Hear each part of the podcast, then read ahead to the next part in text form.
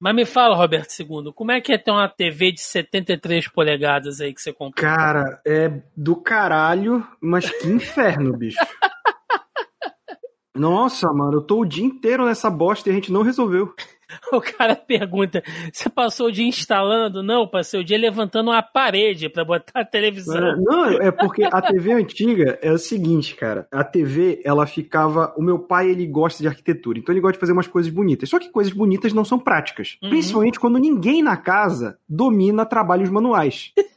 tipo, eu me viro. Mas como meu pai não mexe com essas coisas, nunca tem ferramenta em casa, então não tem como eu fazer as coisas. E aí, cara, tipo, o problema é que a TV antiga era 60, já é uma puta de uma TV. Uhum. Só que ela ficava num espaço feito para ela. A TV de 70, cara, a gente pensa, ah, é só 10 polegadas? Cara, é uma diferença absurda. absurda. E ela não coube. E o que a gente fez? O espaço em que a TV ficava eram três prateleiras. Uma no chão, uma um pouco abaixo da TV e uma acima da TV. Só que qual é o problema? A gente tá com a TV quebrada há dois meses, a gente trocou por causa disso, porque os gatos usavam a prateleira do meio para mijar na TV. Então a gente falou, ó, já tem a base, que ela tava na parede, né? Ela não tava na prateleira. Vamos usar a mesma base, que essa base é até 100 polegadas, que os caras dizem, e, e, pendurar a TV na parede. Só que pendurando na parede, ela tem que a gente tem que tirar as três prateleiras, porque ela esbarra até na prateleira de cima. Caralho. Mas agora, só, só, só uma dúvida aqui, porque fiquei curioso. Os gatos tinham algum padrão de mijar na TV? Tipo, jogo do Remo, aí o gato vai e mija não, na não. TV. Só tinha um padrão de ponto, que foi o ponto que começou a morrer a TV. Era no mesmo canto. Pensei que fosse o gato, tipo, crítico de programa entendeu? Uhum. Esse programa é só uma mijada, né? Aí dá uma mijada. Dependendo do filme, né?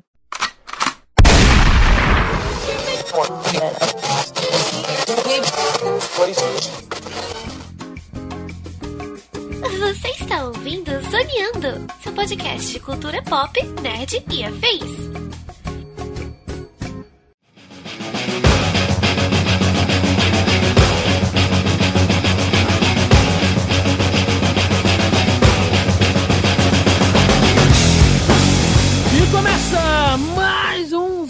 Podcast, o seu podcast sobre cultura pop nerd e afins, meus amigos. E aqui, hosteando este programa, aquele que realmente sabe o desespero que era jogar um multiplayer em quatro telas divididas de uma mesma TV na locadora, estou eu, Thiago Almeida. Juntamente comigo ele que veio para testemunhar o início da década, que seria a decadência dos jogos de luta, senhor Joaquim Ramos. Amigo, quando você fala ano 2000, eu penso em seis anos atrás, não 20 anos atrás. Como já diria a clássica frase, estamos ficando velhos, Magneto.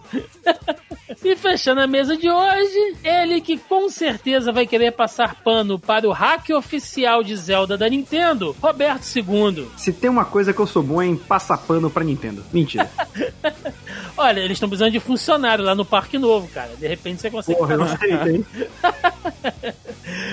pois é, meus amigos, estamos aqui reunidos nesta que é a última edição do Zoneando Podcast de 2020 para mais um episódio da nossa série Jogos que fizeram 20 anos, dessa vez falando sobre os joguinhos do ano 2000. Sim, entrando numa geração bem específica de jogos aí, alguns clássicos, outros nem tantos, algumas bombas, alguns jogos que marcaram aí o mercado de gamer, né? Dali pra frente, enfim. É sobre isso que vamos falar no programa de hoje, portanto, sem mais delongas, e vamos ao cast!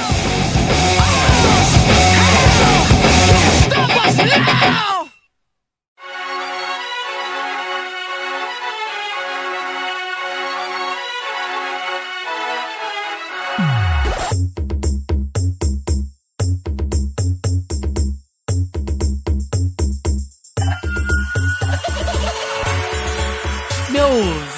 Nobres e caríssimos colegas, antes de começar né, a nossa listinha, vale uma observação bem importante, porque o ano 2000, para quem não sabe, foi o ano do lançamento oficial do PlayStation 2. Olha aí, poderoso Caralho. velho de guerra PlayStation 2. A princípio veio naquele caixotão preto, né, que esquentava, maluco.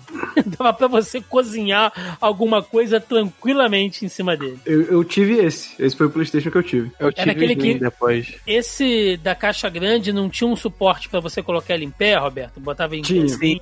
Tinha. Ah, Esse suporte era uma maravilha pra fazer o canhão desalinhar, que era beleza. É. Sei lá, eu botava ele em pé a gravidade de desalinhar o canhão do, do PlayStation sozinho. É, eu tive o Slim depois. Cara, eu vou te dizer que acho que depois do Super Nintendo, e tô pensando aqui, mas acho que o PlayStation 2 talvez tenha sido o videogame que eu mais joguei. Assim, que eu mais joguei com horas de jogo, entendeu? Porque a gente tava naquela fase ali de jogos longos, né? Ainda pegando muita coisa dos RPGs japoneses. Enfim, né? Muitos jogos ali de estratégia ainda. Eram jogos que exigiam muito tempo. E anos 2000, né, gente? A gente ainda tava. Ainda tinha tempo livre pra cacete. É. Não tinha, não tinha boleto. Era uma beleza.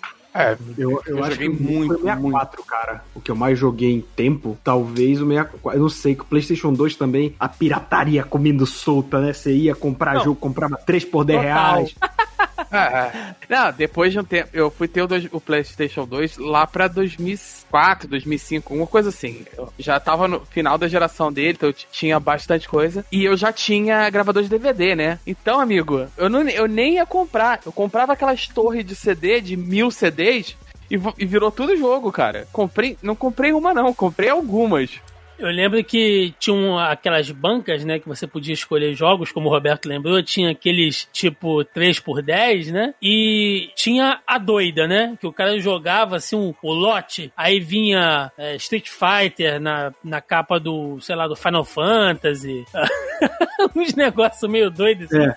O cara jogava lá na banca, né? Ó, compra o amarradinho aí, 15 conto. Aí vinha uns 10 jogos assim, mas vinha na doida, né? Vinha no random. Você não sabia que jogo você tava levando pra casa. Era bom, cara, era bom. Mas, ó, mas eu vou te dizer também que quem tinha o Nintendo 64 não tava fora dessa pirataria, não, cara. 64 teve muito cartuchinho pirata ainda. Só Tinha. que era muito. Mas eu, eu, eu fui entrar na. É porque eu não tive PlayStation 1, né? É, Eu Uhum. jogava mais pro- com meu tio. Meu tio tinha um PlayStation 1 e tinha 64. Eu era um moleque nintendista até o Wii, cara. Pô, valendo, assim. E eu tive o Play 2, mas foi um esquema tipo assim: meu irmão comprou um Play 2, só que ele não tinha grana pra desbloquear. Aí eu juntei a grana pra pagar o desbloqueio, que era caro, né? Você pagava um- uma grana alta, mas justamente pra você não ter que gastar com o jogo. Uhum. Aí eu desbloqueei e a gente meio que ficou dividindo o videogame. Eu falei, cara, como eu desbloqueei e tu comprou o videogame, fica um pouco comigo, fica um pouco contigo. A gente não morava junto, né? E aí nessa Sim. a gente, aí teve uma época que ele deixou comigo, tipo, se mudou e tal, e foi a época que eu joguei PlayStation 2 pra caralho, cara. Eu joguei PlayStation 2 demais, assim. Mas antes disso, eu jogava muito GameCube, muito, muito, muito mesmo. É, e depois ainda tive o Wii, aí quando eu vi o Wii, o que a Nintendo tava fazendo, eu falei, ok, não é mais pra mim isso aqui. GameCube foi um videogame que passou batidaço no meu radar, assim, cara. Não... Cara, GameCube é um videogame muito bom, que se a Nintendo não tivesse insistido naquela porra daquele mini disc, eu acho que tinha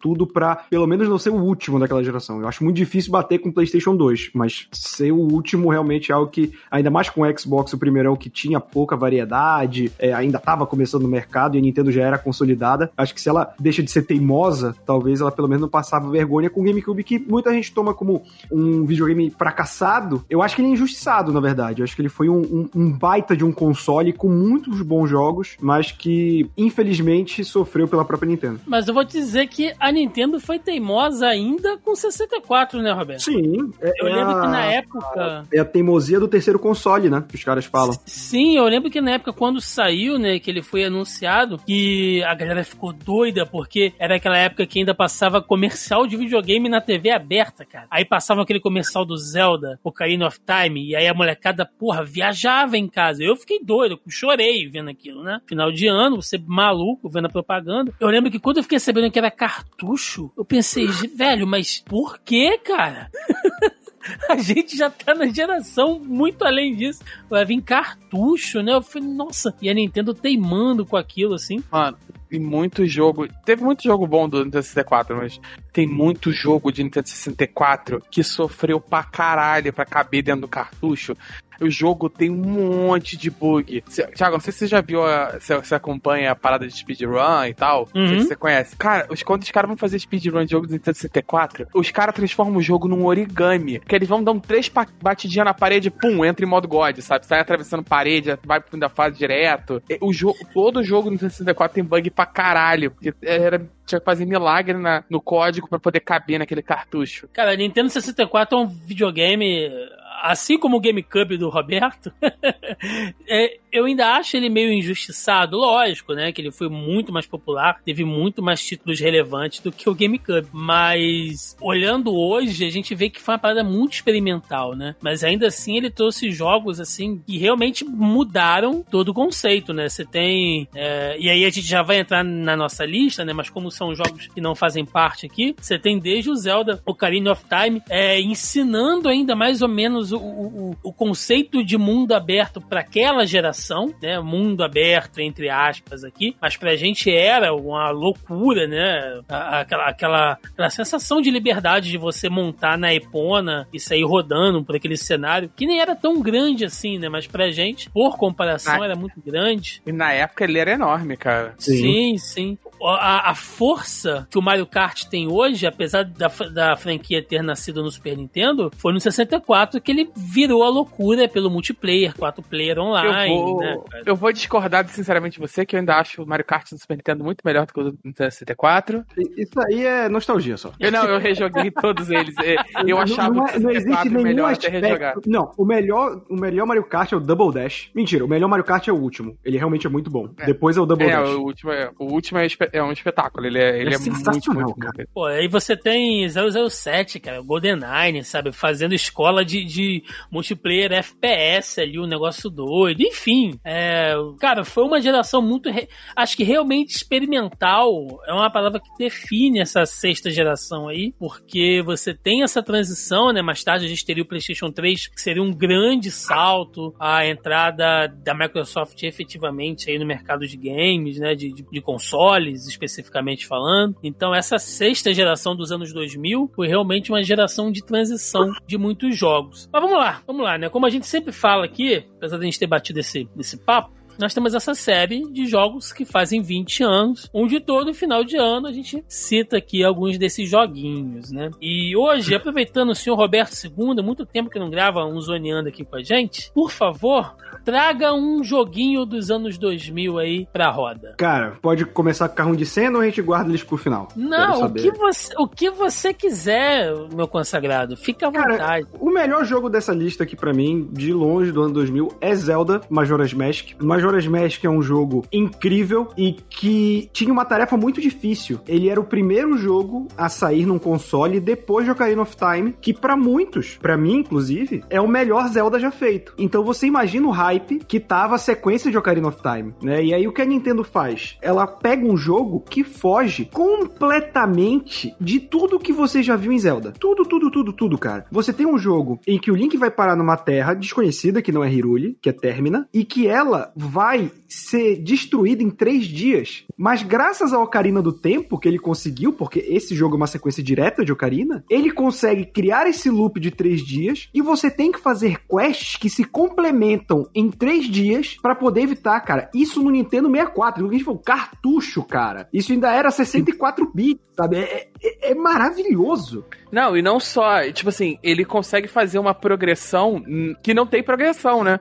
Porque você, tipo, tá, é um exagero. Você pega itens e tal, etc. Mas, de modo geral, você não muda os personagens. Você terminou aquela linha de quest do, do, do, do vendedor, fulano de tal. Quando você volta, resetou três dias, paciência, o, o vendedor continua igualzinho ele tava antes do de você fazer as quests dele. entendeu? Você pegou um item, dá te dar acesso a algum outro lugar, mas o cara voltou pra ali, o macaquinho voltou pra cela, etc, etc. Tudo que você fez é resetado. Você vai ligar outra parada. E às vezes você precisa concatenar combinar de progredir, sei lá, três linhas de quest ao mesmo tempo para as coisas estarem alinhadas e você conseguir dar um avançar uma quarta, sabe? É uma parada muito bem feita. E isso sem ficar escroto, sem ficar confuso, muito confuso, tá? Tem vários pedaços confusos. Eles conseguem fazer isso de uma maneira que você entende e consegue. E não tem tanta lógica lunar, entendeu? Aplicada ali. Você consegue estabelecer a lógica daquele mundo. Quando você aprende como as coisas funcionam, você consegue extrapolar e resolver soluções de maneira lógica. É, e, assim, tem umas quests, cara, tem uma, uma máscara específica, porque o, o, lance do jogo são as máscaras, né? Tudo é desencadeado por conta da Majora's Mask, que é uma, uma máscara amaldiçoada, que contém muito poder, que cai na mão de um Skull Kid. Os Skull Kids são os Kokiri, que é a raça que o Link foi criada junto em, em, em, Ocarina. Ele não, é, ele não é um Kokiri, ele é um Hylian. E que se perdem na floresta, em Lost Woods. Eles se tornam Skull Kids. E aí a máscara cai nele. E o Skull Kid já é meio que uma personificação do caos. Ele é meio que, que o estereótipo, a figura do, do da criança atreira. Só que na floresta. Ele, ele, ele é um herê, né? É, ele é um herê. Ele é quase um herê. Só que na floresta, tipo, ele faz as pessoas perderem É tipo um saci, um saci com herê, sabe? Tipo, ou, ou a, a, era o curupira que, que fazia os caras se perderem por causa das pegadas. Ele tem um pouco desse. É, essa mística do, da criança da floresta, né? E então ele vira a personificação do caos puro, né? Só que com a maldade da Majora's Mask. E você vai pegando máscaras durante o jogo. E o que é mais do caralho é que ele coloca certos elementos de Zelda, que é os Zeldas de Super Nintendo e depois os de DS, eles tinham um esquema que o Ocarina não tinha, que o Ocarina é muito linear na maneira como você desenvolve. E os Zeldas de console não são, eles são lineares nesse sentido, né? Até o Breath of the Wild quase todos eram bem lineares. E o que acontece é, o Majoras ele é linear na maneira que você tem que ir pelos dungeons, pelos bosses, mas as máscaras, a maioria delas não é necessária para zerar o jogo, mas elas te ajudam muito. Por exemplo, a máscara, Tirando a máscara a... aquela última, né, que você fica com, com a tatuagem branca, tal, que você sim, o nome sim. dela. É, mas ela também não é, ela você só consegue se você tiver todas as outras máscaras, né? Uhum. É, isso que eu ia falar, tirando ela, você não precisa de, de ter todas as máscaras de modo geral. Não, nem ela você precisa, ela, né? né? É, nem ela não, você, não, você pode pra pegar ela, um né? Sem, sim. É difícil pra caralho sem ela, mas você consegue, você, pra mim, é, tipo, é impossível zerar Majora's Mask sem a máscara do coelho, sem as orelhinhas de coelho, cara. Porque assim, você tem tempo e, e, tem um negócio, tipo, você te, toca uma música e deixa o tempo mais lento. É, era, cara, era delay pra mim. Eu iniciava o jogo, tempo mais lento, orelha de coelho e fazer missão. Porque te deixa muito mais rápido, com um pulo mais longo e tal. E são coisas que não são obrigatórias pro jogo. Mas assim, você pode usar pra, pra tipo, facilitar a tua vida, entendeu? Mas para fazer isso, você vai ter que fazer quests que duram muito tempo. E isso é maravilhoso, sabe? Porque é um jogo que ele pode ser linear, mas se você fazer ele simplesmente linear, ele vai ser muito difícil. E para você tornar ele mais fácil, você cresce o jogo em horas e horas. É maravilhoso. E não, não só isso, né? É, isso, muitos jogos fazem isso, né? Praticamente todos. Tudo bem que na época não era tão comum, mas é, é que o, o, melhor disso tudo é como essa isso conversa com a história do jogo, com a narrativa, entendeu? É, não é só. Eles ele consegue agrupar os elementos de mecânica de jogo no, no na própria narrativa dessa parada da, da quest de, de três dias, etc, etc. Down of the Final Day e tal. É bem bacana, assim. Ah, cara, olha, eu vou dizer que, pela minha cabeça de moleque na época, né? Como o Roberto falou, ele é uma sequência direta. Né, inclusive, ele, ele é feito em cima da mesma engine, né? Do, do Ocarina of Time e tal. Eu não gostei, assim. É, a, a coisa da, da, Eu sei que pode parecer. Quer dizer, que não é que parece, é, né? Super inovadora pra época. A questão da, da desse, desse lance de você ir e voltar na linha do tempo e você ter que lidar com, com os fatos como eles se moldam, né? De acordo com, com, com coisas que você faz em pontos determinados ali daqueles três dias e tal. Eu acho que é muito interessante, é muito legal legal, mas eu acho extremamente repetitivo, sabe? Você tem que voltar no mesmo lugar várias e várias vezes, em dias diferentes, assim. Eu sempre gostei mais da coisa das dungeons em Zelda, sabe? Eu não sei se a minha mente tá, tá me traindo, mas pelo que eu me lembro, no Majora's Mask, muitas missões não são nem em dungeons, cara, sabe? São coisas que você tem que fazer fora delas. Um bom pedaço delas são na cidade, por exemplo. É, é, é e aí, sabe, é, é muita falação, muita coisa. Eu falo, mano, isso tá tão diálogo. distante. É, tá tão distante Tem que ler, virou escola. do Zé. Não, não é nem que tem que ler, porque na época a gente ainda curtia muitos jogos ali de, de RPG japonês, que tinha que ler pra caralho, né? Então, mas eu não sei, cara. Pra mim, o Majora's Mask, me desculpa, eu sei que vocês gostam muito, mas eu acho um jogo puta sem personalidade, assim. Ele pode ser um, um baita jogaço, mas se alguém fala assim, ah, isso aqui é um jogo do Zelda, poderia ser um jogo, sei lá, do, do João, da Maria, qualquer Tal- jogo. Eu acho que talvez uma falha dele é justamente ser um jogo de Zelda. E ele sofreu muito disso, né? As pessoas esperavam o Majora's Mask de novo. Esperavam no máximo Ocarina. um- o Ocarina of Time, eles É, pô, perdão. É o Ocarina of Time de novo. Eles foram no máximo um Link to Past, sabe? E assim, e é, É. e é impossível. E é impossível você não fazer uma comparação, cara. Então, assim, Uhum. quando você Acabou pensa. direta, né? Não tem como. É, que, pô, não, não tem Zelda, a Zelda mesmo, né?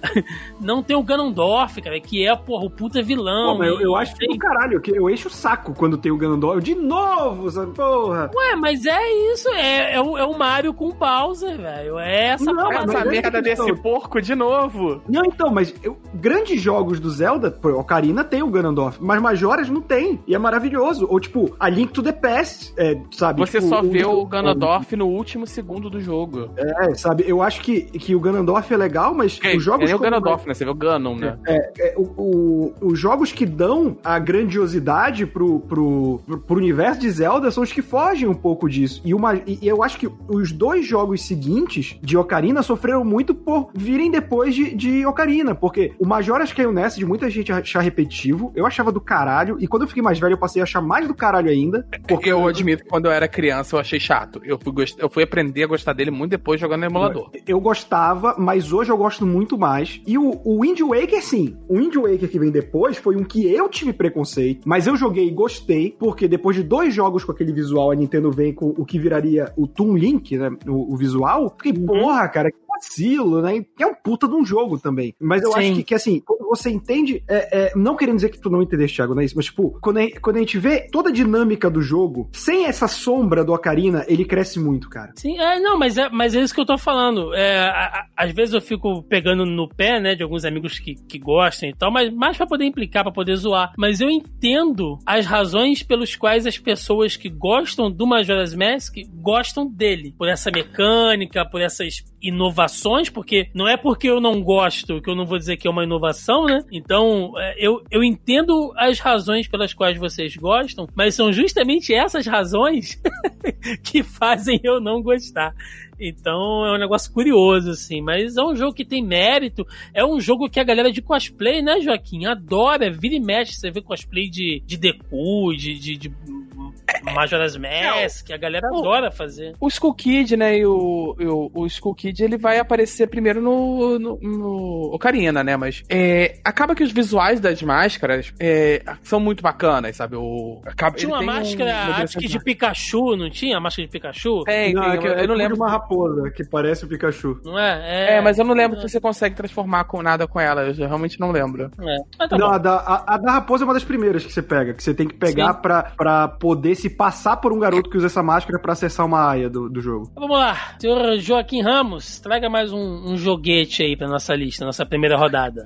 Eu vou, eu vou pegar esse logo antes que alguém pegue. Que é, já que a gente tá falando que é o ano do lançamento do PlayStation 2, um Ó. classiquíssimo do PlayStation 2. Ó, É a melhor trilha sonora dos jogos. Ó. Antes você me pare logo. O Tony Hawk Pro Skater 2. ah, não, Joguei não, muito, joguei muito. Me- melhor trilha sonora de jogo de videogame até hoje. Tri- Eu tenho no Spotify, fico ouvindo direto a trilha sonora do Tony Hawk Pro Skater 1 e 2. Porra, muito bom, cara. E, e olha que eu genuinamente não gosto de jogo de esporte. Mas Tony Hawk Pro Skater 2, principalmente na, na época. Hoje em dia ele é meio travado e tal, não sei o que.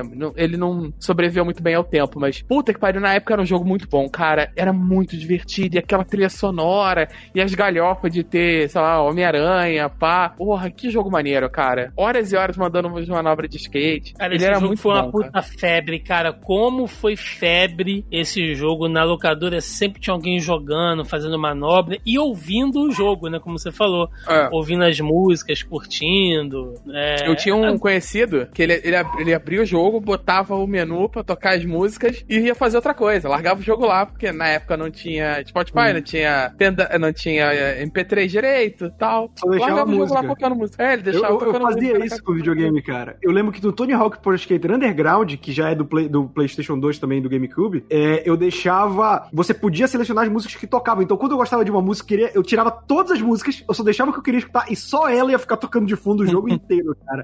O adolescente, ele tem que acabar mesmo, né? Não, e assim, é, a gente sabe, né, Roberto, que skate é coisa de jovem, né? Skate Sim. é coisa de jovem. E É porque com a nossa idade, Thiago, se a gente escorregar num skate, a gente cai no chão e quebra a bacia, né? é verdade, ficar- é verdade. Mas, mas, esse, esse, mas esses inícios aí de, de anos 2000, cara, esse início de anos 2000, é, essa galera skatista, né, os, os jovens que andavam de skate, era uma época bacana, né, cara? Você tinha ali é, o jogo lá do Tony Hawks, ti- tinha é, Charlie Brown, né, ainda, porra, no, no- fazendo várias músicas aparecendo ali meio que no auge, Offspring, a, a, a É, moda é- skate, né, tava muito em alta, assim, era uma, É, uma época pop, bacana. e, e esse pop punk também tava bem no auge ali, né? Então, muita banda grande, tipo, sei lá, Green Day, Blink e tal, é ali dos anos 2000, né? Então, também. Sim, sim. Pode E, crer. e- e- e os jovens de hoje podem não saber, né? Mas essa época que era tudo mato, você tinha várias versões, né? Para vários consoles. E como tinha muitas plataformas diferentes, era muito comum que as versões para outros consoles fossem outros jogos. Não era simplesmente um port que nem é hoje o Xbox e o PlayStation. Então, tipo, eu joguei o Tony Hawk Pro Skater, como eu falei, eu nunca tive muito PlayStation. E eu não tive PlayStation 1. Eu joguei o Tony Hawk Pro Skater pra caralho no Game Boy Advance. Olha aí. E era muito bom. Era muito bom, cara. Ó, tô com a, tô com a listinha aqui, ó. Ele, ele saiu pra PlayStation, Microsoft Windows, Game Boy Advance, pra iOS, Nintendo 64, Dreamcast, Game Boy, Xbox e Mac OS Classic. Saiu Não, pra e, se, se eu tu olhar toda. as notas, por exemplo, as notas do Game Boy Advance são boas. O Game Pro deu 5 de 5, a Famitsu deu 33 e a nota máxima dela é 40. Ele ganhou 95 do Metacritic. Ele tem, o, o de Game Boy Advance ele tem boas, cara. Tipo, o IGN deu 9,5 também. A versão, de- Sim. eu lembro que a versão de Nintendo 64 ela era meio zoada. Era, era, era muito comum, cara. Tipo, tem muitos jogos. Se você comparar jogos nessa época que saíram pra Nintendo 64 ou pra, e pra PlayStation 1, cara, é- são dois jogos completamente diferentes. E eu vou te dar um exemplo de um Uhum. jogo que, que muita gente não faz nem ideia. O jogo de vida de inseto, cara. O jogo de vida de inseto eu tinha pro 64 e eu adorava. E eu lembro que eu fui ler, eu comprava revista de videogame, né? Jovens, nós comprávamos revistas e líamos as matérias. É, o cara metendo pau no jogo, só que a versão Quando de nós Play 1, éramos jogos, nos jogos a gente ainda lia, né? É, Tipo, o jovem As antigamente. pessoas lia. ainda liam além, da, além das headlines, sabe? E aí, cara, o- é, a versão de Play 1, tipo, é nota 7 pra baixo. E, e a de 64 é, tipo, 8, 9. Eu fiquei, caramba, é o mesmo jogo, cara.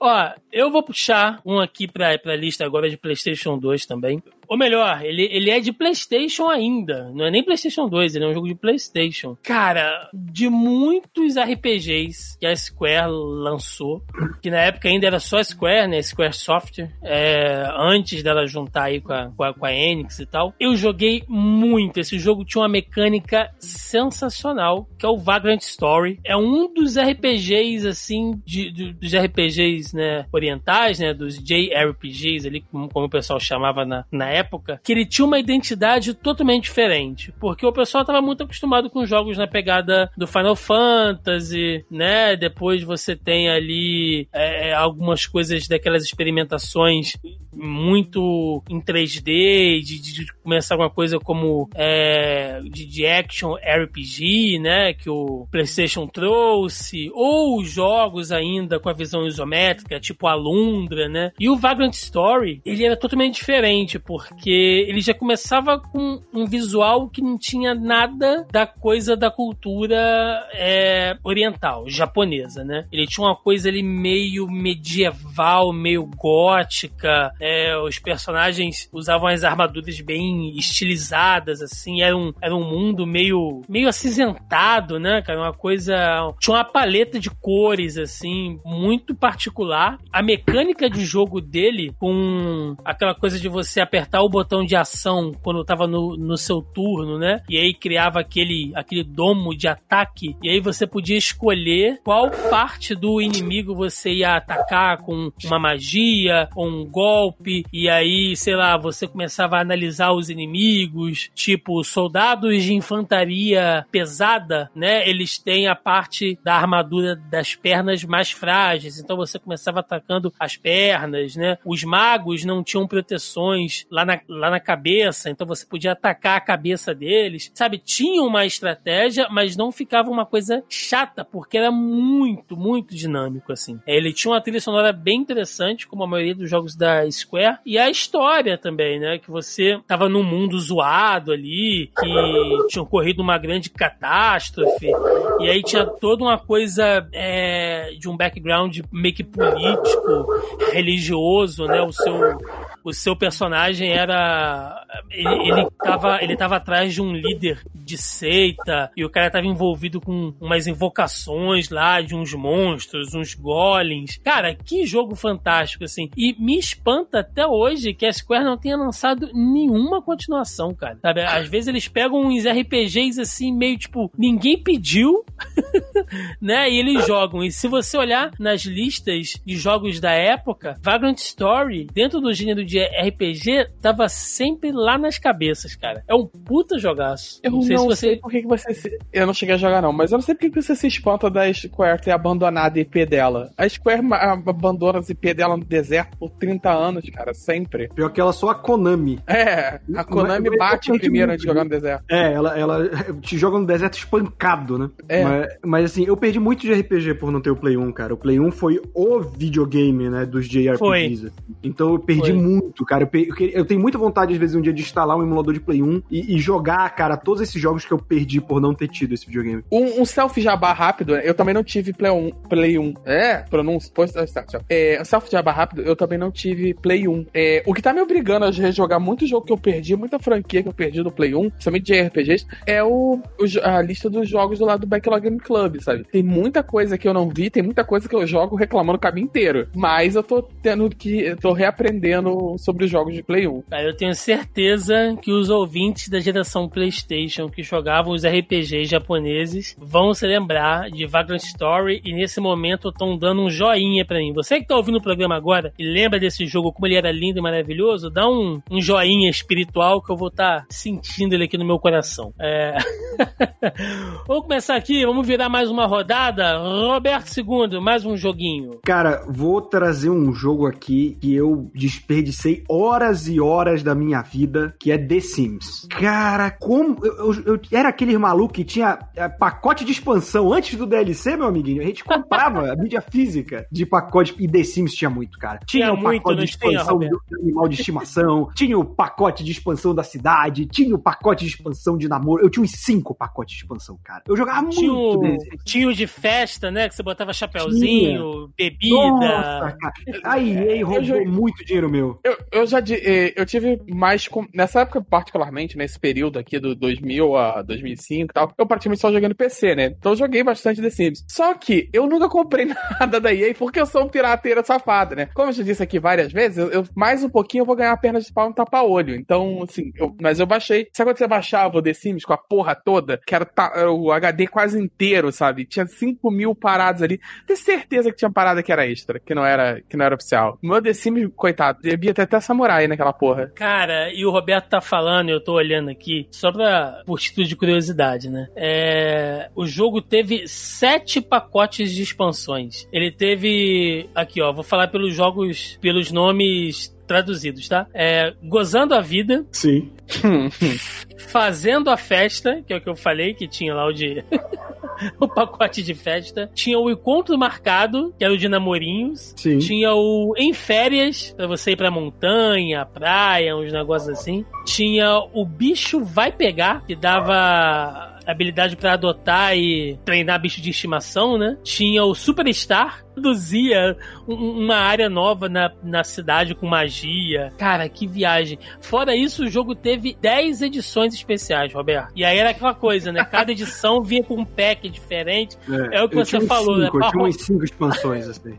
Era pra roubar muito dinheiro, cara, essa porra aqui. Ah, Nossa, Thiago. eu- nessas horas que eu entendo, tipo, toda vez que meu pai fica puto comigo, eu falei, porra, em algum momento ele gastou esse dinheiro pra me dar jogo, cara. Esse, esse homem merece o céu. É, Thiago, você fala assim, né? Não, nessa época, né? A EA tá fazendo isso até hoje, amigo. Os DLCs de. de tem 5 mil DLCs caríssimos de, de The Sims 4 aí, com, sei lá, ah, vamos comprar aqui esse DLC. É meia dúzia de roupa nova, um, um cabelo e, sei lá, um bairro da cidade. Loot box, né, cara? Porra, vai tomar no cu, aí. A EA sempre. A EA, a EA é praticamente um tubarão da máfia, sabe? Você tá andando de boa, você vira a esquina, ele sacode, tira as moedas do teu bolso, te pega pelo tornozelo, balança. Porra, é praticamente bullying que a EA faz com a gente. Mas, Roberto, você jogava direitinho ou você ficava zoando? Tipo, botava os bonecos lá na piscina pra poder morrer? Tirava Não, a escada, eu- né? Pra, eu- pra eu- morrer a A trapaça que eu gostava de usar é, eu usava o dinheiro, aquele dinheiro infinito, mas pra construir a casa, fazer uma puta de uma casa. Mas a vida dos Sims, de trabalho, de conseguir as coisas, eu não usava cheat, porque eu realmente queria que funcionasse. Mas eu queria fazer uma casona, assim, a parada. Era o único, era o único cheat que eu usava. E é, e é um jogo que tá sendo até hoje aí, né, cara? Ele perdeu um pouco de popularidade, talvez. Cara, né? um dia desse eu descobri que existe todo um, um- uma galera que assiste as outras pessoas jogando The Sims, o que pra mim não faz sentido nenhum. Porque a graça do The Sims é ser um simulador de vida. Você está vendo uma simulação de uma simulação, tipo, caralho. Black Mirror. É. A Malena cresceu assim, né? O início da Malena no YouTube era só jogando The Sims, cara. Pode crer, cara, pode crer. É, é um, é um nicho bem, bem específico, assim. Eu vou, eu vou falar uma parada, pode parecer mega machista, mas não é não, faz um certo sentido. Muitas meninas, na época, inclusive, gostavam desse jogo. Eu tava lendo uma, um artigo sobre isso quando saiu o último, a última versão, né? Acho que The Sims 4, alguma coisa assim, enfim. É, de jogadoras, né? De meninas que haviam jogado desde essa primeira versão dos anos 2000 até hoje, entendeu? Porque isso sempre foi muito assim, é era uma dinâmica muito amigável, sabe? Enquanto os meninos ficavam lá, muito coisa de jogo de luta, jogo de tiro e tal. E na época, né, a gente sabe que é, muitas meninas não, não eram. até por uma questão, acho que social, né? E comercial Thiago, também. Sendo Que bem a sincero, indústria- Thiago, é machi é- é- o que você falou é machismo, mas não é você que tá sendo machista. Mas de modo geral, as meninas acabam ficando nessa de não, não, jogar jogos, menina tem que jogar coisinha fofa e pacífica, não sei o que por uma construção social de que mulher não pode ser assertiva, não pode ser agressiva, não pode ser violenta, enquanto os meninos, pelo contrário, você não pode ser sensível, você não pode gostar de casinha, não pode ter interesses em coisinhas. Tanto que na época o The Sims era meio, era meio zoado você jogar The Sims, sabe? Vai ficar Então, mas é, é você, é exatamente isso. Ah, o texto acabava falando sobre isso, entendeu? Que era você levar a brincadeira de casinha para um outro nível, entendeu? Que é isso que o Roberto falou, de você fazer uma simulação de vida mesmo e expandindo aquilo ali. Mas é muito reducionista, né? Pensar só nisso. Porque o jogo não é só você brincar de casinha, né? Tem outras coisas, tem a- as É, profissões e tal. eu acho, eu acho importante só fazer essa, aquela ressalva pra gente não cair naquela velha dinâmica reducionista bio- biologizante, sabe? De que ah, me- hom- homens são agressivos e mulheres são, são pacíficos. Não, não, é. É só pra Não, não, eu, eu sei que você não falou isso. Eu só eu acho importante fazer o disclaimer, porque vai que alguém tá ouvindo e entendeu dessa maneira, entendeu? É só isso. era um, era um comportamento da indústria na época também, né? A gente sempre viu que videogame e jogos eram muito mais voltados pros, pros meninos do que pras, pras meninas, né? As Isso começou a mudar realmente nos últimos anos. Sim, sim, sim. Mas The Sims continua aí firme e forte até hoje, tá, Roberto? Inclusive, The Sims 4 tá aí, tem 18 pacotes se você quiser Meu comprar. Não, Deus. Brincadeira. Se você- Roberto, tá chegando o 13 terceiro aí, né? Tá, tendo- Não, não, se não não, tiver não, nada não, pra não. gastar. The Sims Deixa eu mandar o vídeo aqui do The Sims aqui. Teve até a expansão de Star Wars recentemente, ô, Roberto. Caso você esteja com o 13 terceiro parado aí. Olha só, eu tava aqui zoando, Roberto, mas só por curiosidade. The Sims 4, ele tem pacotes de expansão. Ele tem 10 pacotes de expansão. Ele tem 9 pacotes de jogos. E de coleções de objetos são mais 17 pacotes. Então você pode, Caralho. caso você Esse 13º tenha terceiro aí. Olha esse Pandemia. 13 terceiro, Roberto. Ainda vai sair um pacote novo, né? The Sims Corona, né? Os bonecos todos em casa, não pode encontrar. De máscara. é, não, se várias máscaras diferentes. né? Você joga o código lá B17, o boneco bota a máscara na testa, é uma merda. É... Faz máscara de tricô.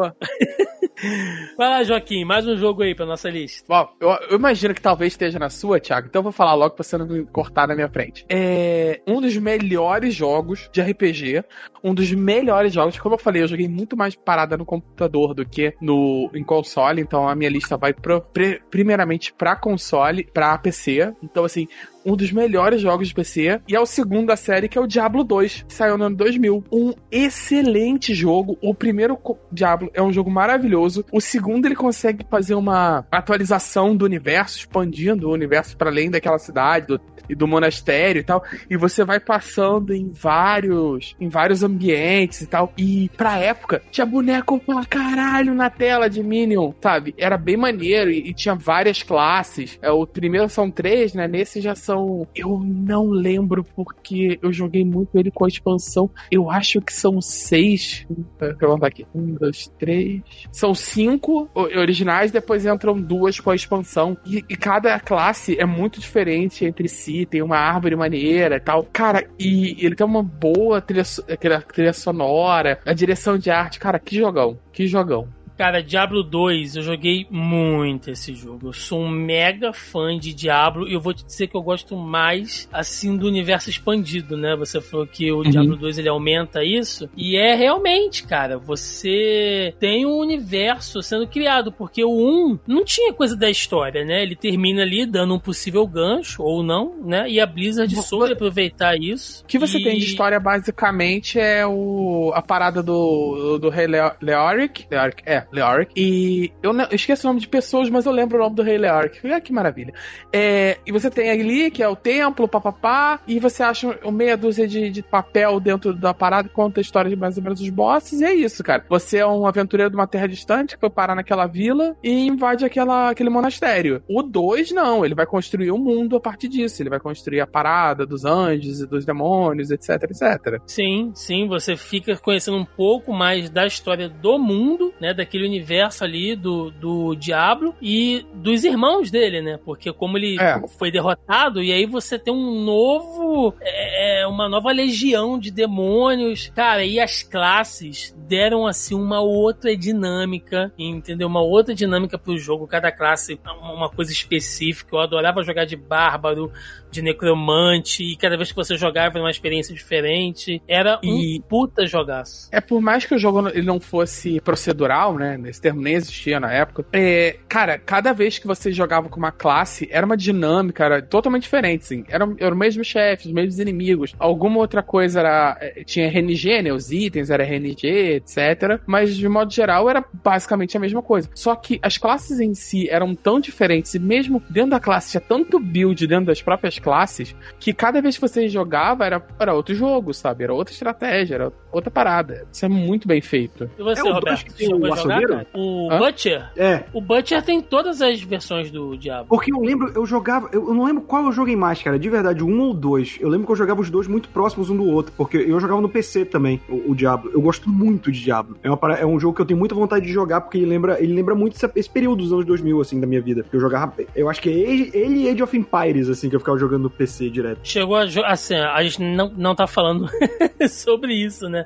Mas você chegou a jogar o, o, o 3, Roberto? Não, cara. Cara. Ainda não tive a oportunidade de jogar. Então, o 3, é, ele é um jogo que se comunica muito mais com o 2 do que o 1, né? O... É porque o 1 é muito simples, né? Nesse sentido. É, Eu admito que eu, eu tive um processo com o 3. Porque eu acho que a direção, a arte, da, a arte, a temática da história mudam muito do 2 pro 3, muito mais do que ela muda do, do 1 pro 2. Assim, mecanicamente, o 3 conversa muito mais com o 2. Mas é, questão de história, de arte, o 1 conversa muito mais com o 2, entende? E aquela. Ali, a saída, o 2 pro 3, o, o 3 ele, ele é muito Blizzard, sabe? Ele é muito roxo, amarelo, enquanto o 2 ele é muito gótico, soturno, sombrio, com uma parada, e o, e eles, e o 3 tem muito mais coisa engraçadinha e tal. É um bom jogo, tá? Pra quem gosta desse tipo do, desse loot, jogo de loot e tal, ele é um excelente jogo, porém, eu, como sou muito pela história, eu, eu torci um pouco o nariz pro 3. Botei final, botei final das DLCs também, mas eu admito que foi um processo de eu, Hoje em dia eu gosto bastante, mas foi um processo de eu, de eu desfa- me desligar da minha criança interior ali, saudosista de óculos rosa. Ah, cara, eu gosto muito, tem os livros aqui. Diablo é uma puta franquia e o 2 realmente é, foi uma virada, né? Tanto é que o jogo ficou aí por muito tempo, cara. Entre o 2 e o 3 tem um gap gigantesco, assim, né? Eles chupinharam o 2 até não poder mais. Thiago, o, Thiago Roberto, se eu chegar a botar a final no 2 no, no dois com, com que personagens? Com que classes? Puta, aí eu não lembro, hein? Você tem alguma que é a tua preferida, que você lembra, assim? Essa que tu era que tu mais gostava de jogar? Cara. Ca- Cara, eu botei final com Bárbaro. Agora não me preocupo, não me pergunta o final que eu não lembro. Não, não, Mas acho eu- que não, não tem diferença, eu acho. Não, eu acho. Não, tinha final diferente pra classe? Não, tinha. não, não tinha. Não, não. Final, final diferente, não. Tinha aquela. Não era uma cinemática, né? Tinha aquela telinha de. de- Historinha, né? É, tinha uma historinha ali. Textinha. Hum. Ah, não. eu, eu cheguei, eu, não lembro cheguei a, eu lembro que eu, eu zerei com druida e com paladino. Os dois que eu lembro. Druida? É, o druida, Roberto, o druida, o druida, e, o druida e, o e a assassina são da expansão, Expansão. né? Mas eu botei Do final com a assassina. Eu botei final, final com a assassina, a, o, a- o bárbaro, o paladino e o necromante. A assass, assass- o bárbaro é mais maneiro, era mais gostoso de jogar, mas eu gostava muito de fazer assassina de armadilha, que eu ficava correndo igual um desesperado pelo mapa, porque se eu tomasse uma porrada do chefe eu morria, botando um monte de mina no chão pra ele explodindo, sabe? Cara, o virava um- necromante, o necromante em níveis altos não dava, não tinha outra classe, porque É. a quantidade de coisa que você invocava e maldição, e status negativo que você dava, ficava absurdo o boneco, cara. Era muito bom. fa- tinha um combo de invocação com o. Se tu focasse muito nas invocações do necromante, tinha um combo que tu botava tanto boneco na tela, o computador começava a gritar: pelo amor de Deus, para! Muito bom, cara. Muito bem lembrado. Diablo 2, baita jogaço. Bom, eu brinquei com o Joaquim no- na abertura do podcast, né? Falando da decadência dos jogos de luta. E eu vou falar do que eu chamo da decadência, do início da, da decadência de uma franquia muito amada de jogos de luta, que é o The King of Fighters, com seu The King of Fighters 2000. Que Ah, isso, Thiago? eu não gosto. Eu acho um jogo muito, muito palha. Eles mudam a jogabilidade, coloca coisa ali dos strikers que eu acho que quebra o jogo demais, assim, deixa ele mais desbalanceado que já era em alguns quesitos. Bota um vilão puta sem carisma, retira alguns personagens que eram legais, colocam outros assim que, sabe, tanto faz. Eu não gosto, O cara. Thiago é magoado que... trocou o Kyo de protagonista, entendeu? É isso. Cara, olha só, vou te falar. Tem King of Fighter 2000, ele, ele, eu tô falando mal dele, mas ele é um jogo que até desce, entendeu? Mas depois veio o 2001, que é um, é um aborto aquele É, jogo, não, né, o 2001 eu, eu realmente vou concordar com você. O 2001 é um bom jogo, cara. Eu não acho que Ah, isso eu tudo, não. acho ele. Eu acho. Não, eu não tô falando que ele é um jogo ruim. Mas ele é o início do que seria uma,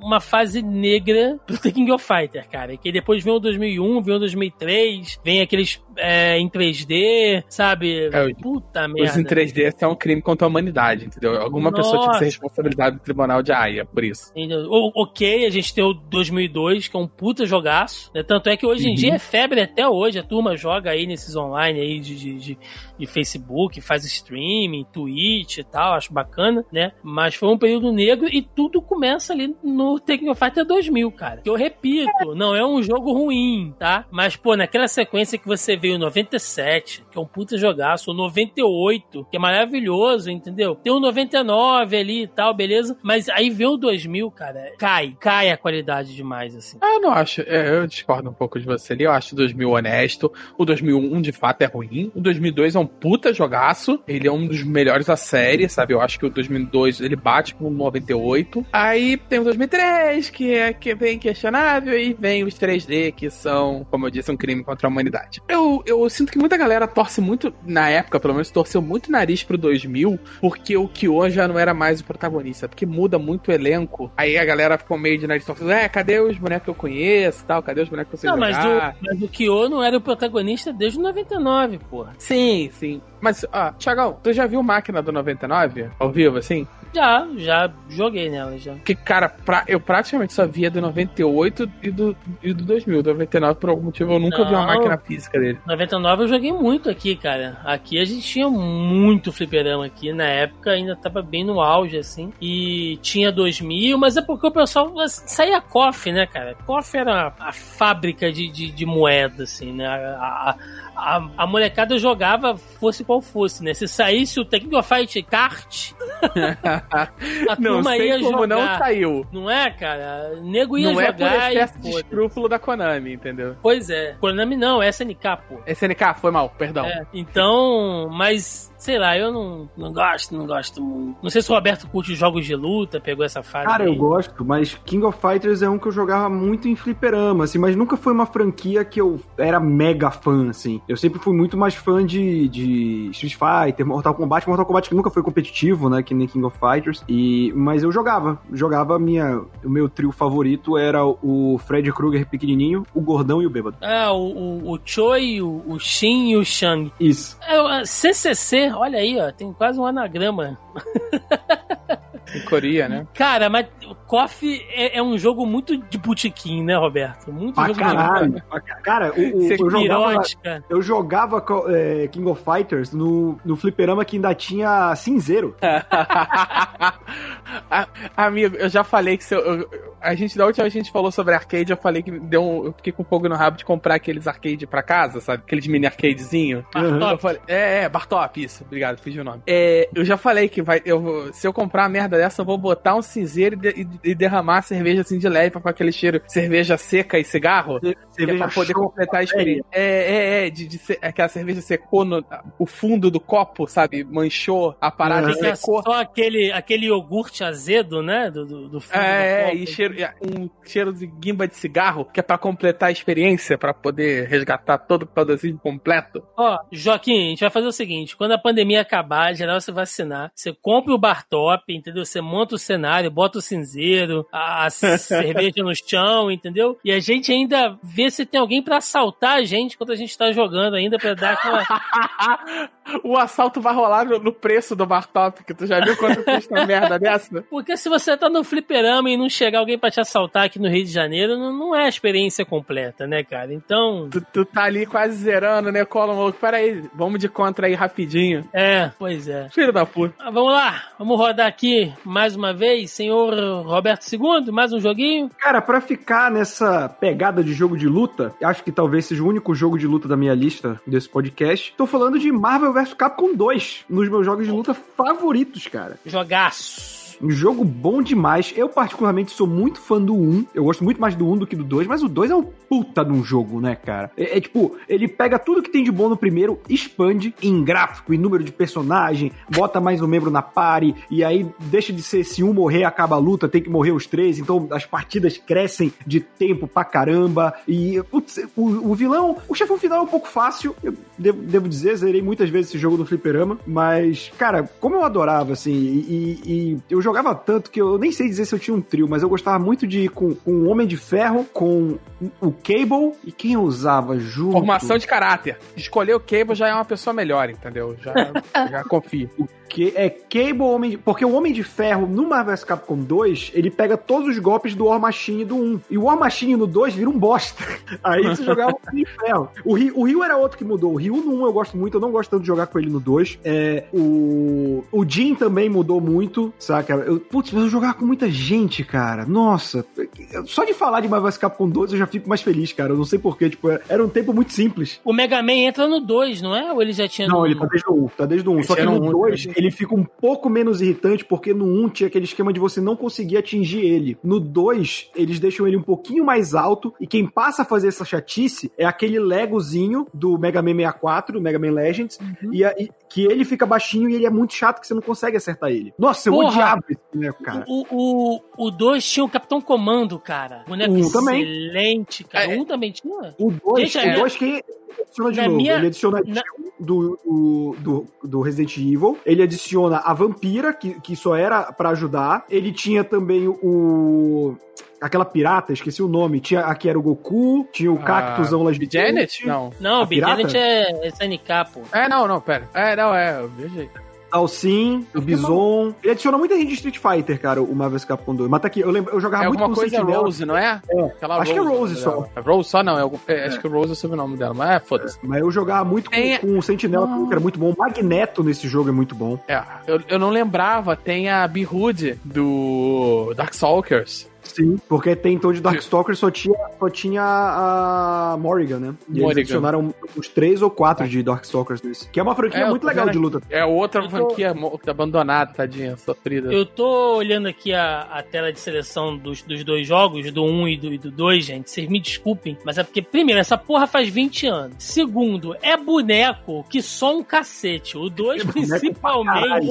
O 1 um, o um nem tanto. O 1 um tem um Não, número é. bem limitado. Mas- Mas, uma das melhores coisas do 2, cara, que tem, moleque, tem uma farofa de galera. Eu falei, tem a Behood, tem o Mega Red, tem a porra do Lego do, do Mega Man. Como é que eles botaram? Eu, eu tô lembrando de todos os meus trios aqui, cara. Era, era Doutor Destino, Magneto e Sentinela. Era É Venom, de de ano da firma, saca? Tem todo mundo, todo mundo que nem aparece nos Venom, Homem-Aranha e Ryu. Puta, era bom demais, cara. Puta que pariu. Como eu adorava esse jogo. Zerei muitas vezes, muitas vezes, cara. Eles trazem uns personagens do X-Men Children of Atom, né? Traz o Omega Sim. Red, o Homem de Gelo. O gelo que é roubadaço também, com ataque de longe fudido. Sim, Eu- cara. Eu jogava, o meu, meu trio era Capitão Comando, Cable, óbvio. Foi aqui que começou, né? E o é, Cable e Hulk. Mas você Porra, tem total. Joaquim, você tem total ciência que o Cable era um boneco quebrado, né? É Lógico que eu tenho.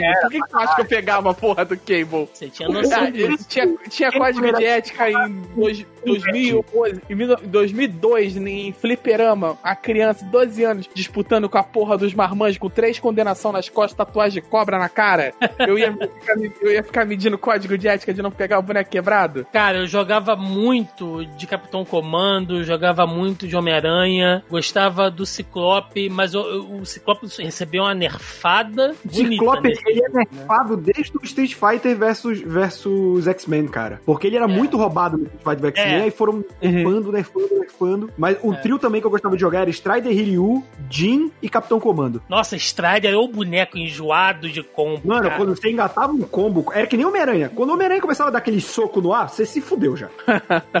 Desgraçado Strider, cara. O Strider, lembrou? ele tinha uns dois 100%, não tinha? Pelo menos, que eu me Tinha, lembro. Tinha. Porra, tro- trouxeram o Samurai de Prata no Marvel vs Capcom 2, cara.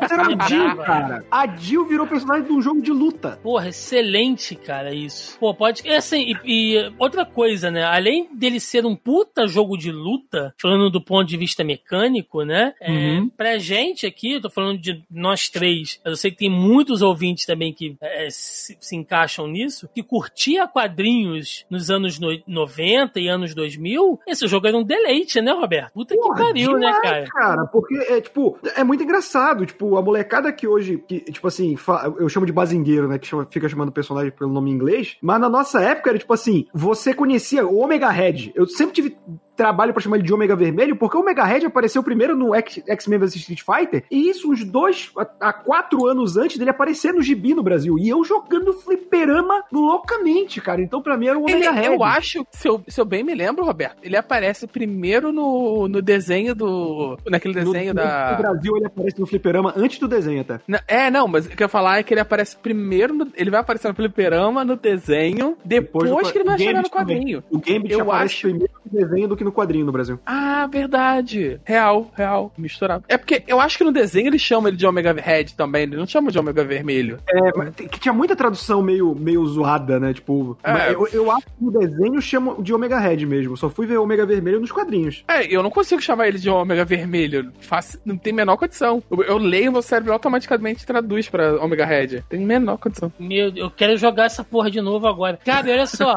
é, eu sei que ele tem Deus do 1, tá? Mas esse jogo tem o personagem que é o retrato dos quadrinhos dos anos 90, que é o Venom, viado. Sim.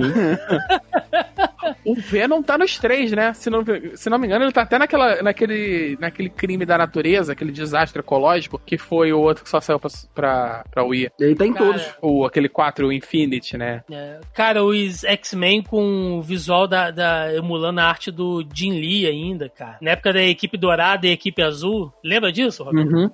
Cara, que parada sensacional. É- Era, era um puta jogaço mesmo. Pode escrever, pode escrever. Cara, os caras, que, que coragem botar o Cable, né, viado? É, é- é que coragem, assim. E eu não tô falando isso pra sacanear o Joaquim, não. Ele é fã do Cable, mas é tipo, caralho. Você pensa hoje em dia, assim, vou fazer um jogo de luta da, da Marvel aqui, né? Faz uma lista de personagens aí. Pô, que Cable, cara.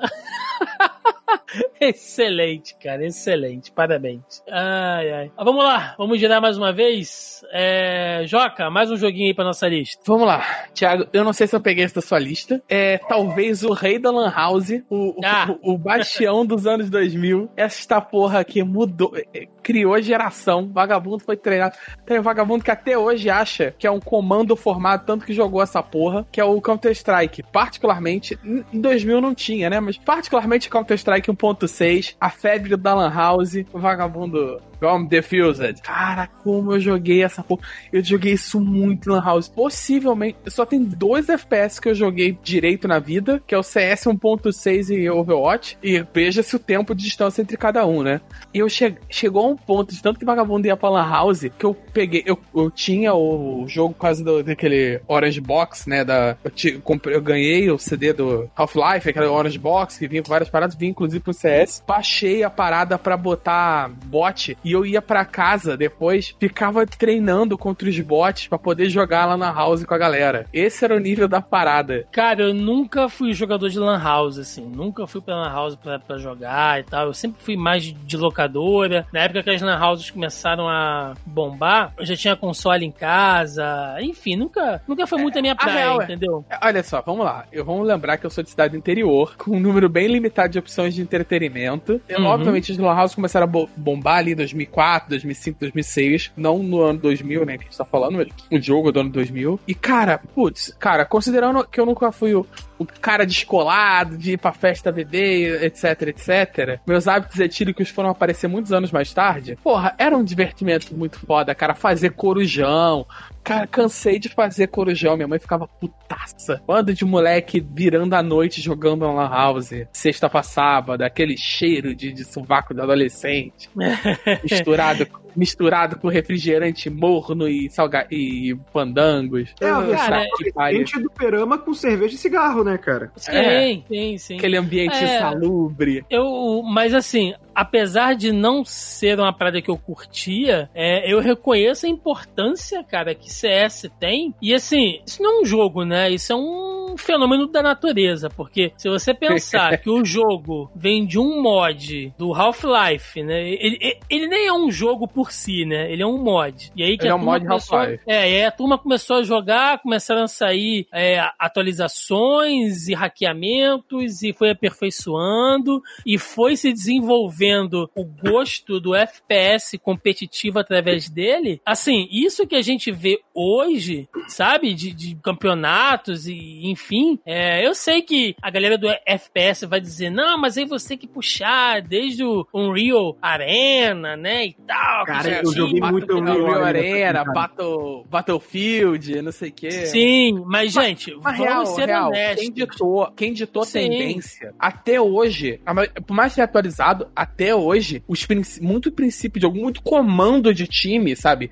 Que surgiu na época no Brasil a galera dos times. Aqui no Rio de Janeiro, né? Isso era uma realidade muito alienígena para mim do interior do estado, mas aqui na capital tinha umas lan houses gigantes, gigante pra caralho. Até, até time porque, pra, que até, montava time pra competir, sabe? Uma contra a outra. Até porque, Joca, é, anos hum. 2000, computador ainda era um negócio muito caro. Sim. Nem todo um mundo tinha. Bom pra jogar, então? Porra! Não, e, e é, o, meu, o meu computador funcionava pra emulador, né? Ele era calculadora glorificada.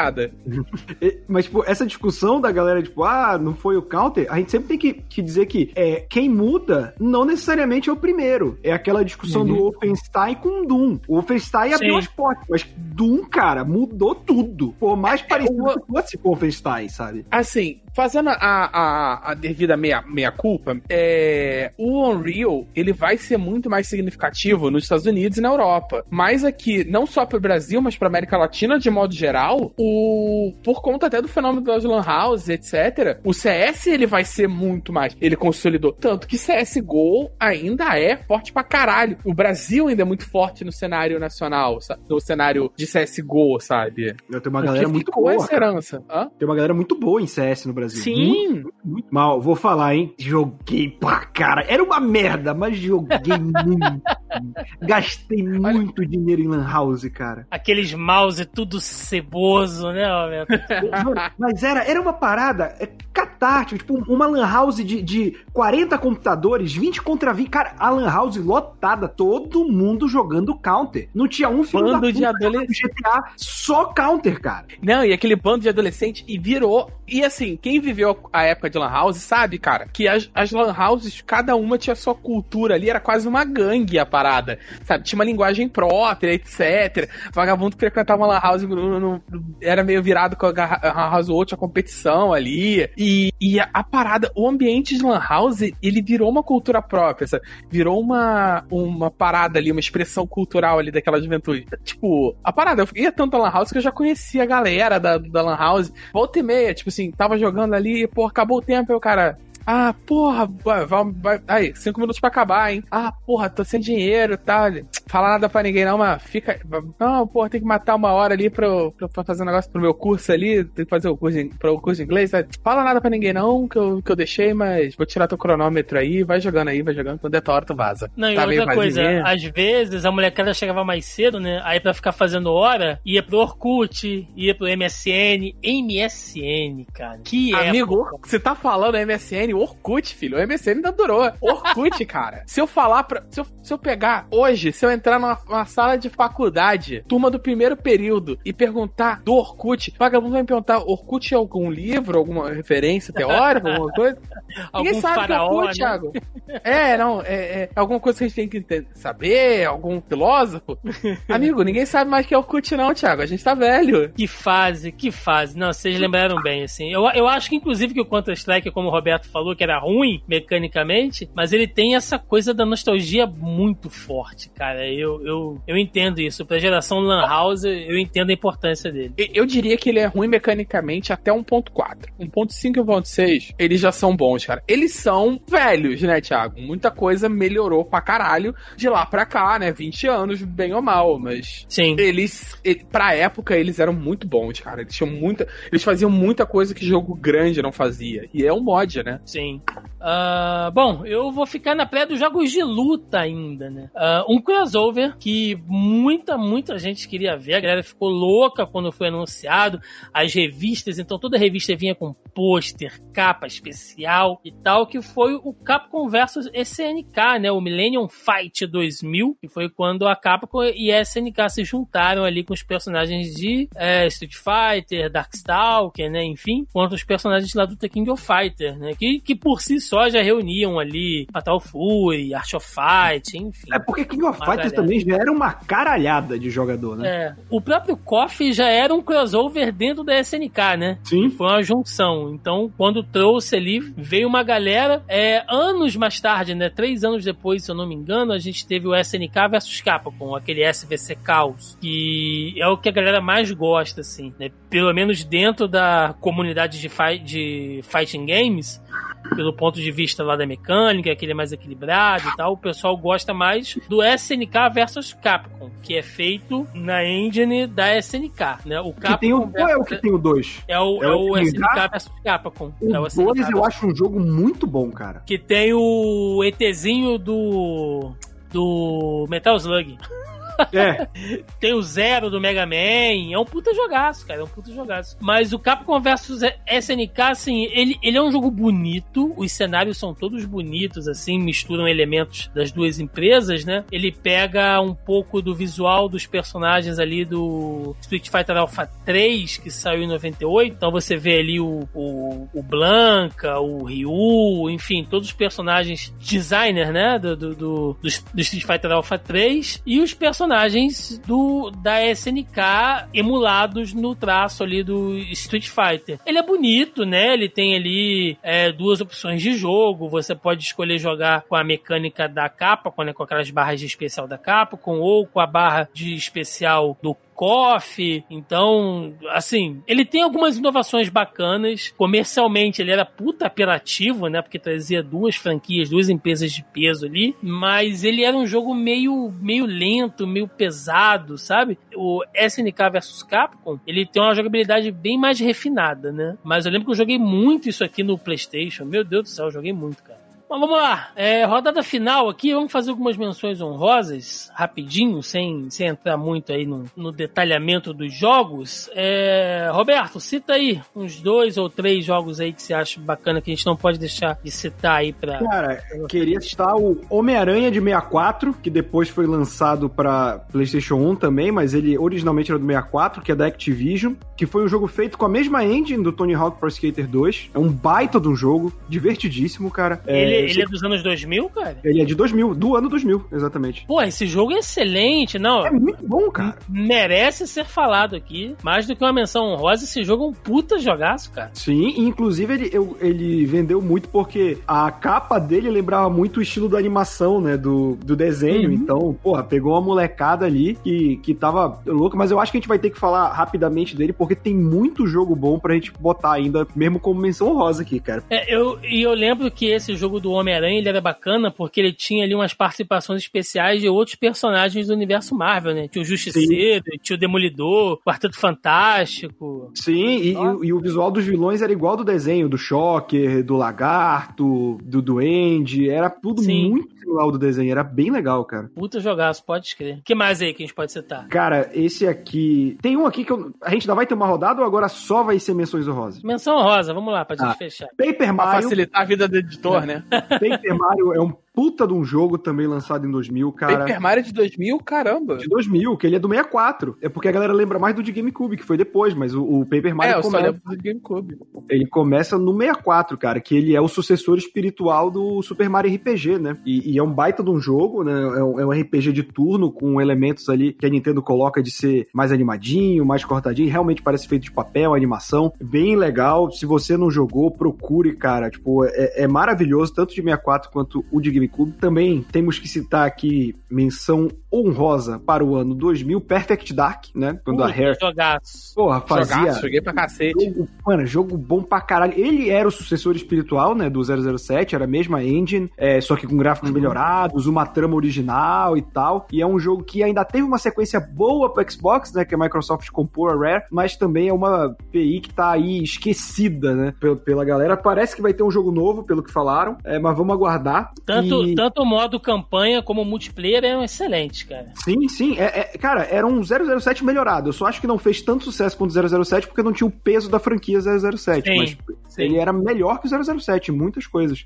Eu acho ele melhor, inclusive o, o multiplayer dele, eu acho ele melhor do que o 007. Só que eu não sei por que, que ele não fez tanto sucesso. Talvez por não ter o James Bond na capa, sabe? Sim, eu acho que é justamente isso. Mas, pô, entre a crítica e o público que jogou, cara, é 10 de 10. É, um- todo mundo ama esse jogo, assim. Inclusive, eu joguei muito de Advance, que eu tinha o cartuchinho do Game Boy Advance dele, que é também um jogaço, mas, enfim.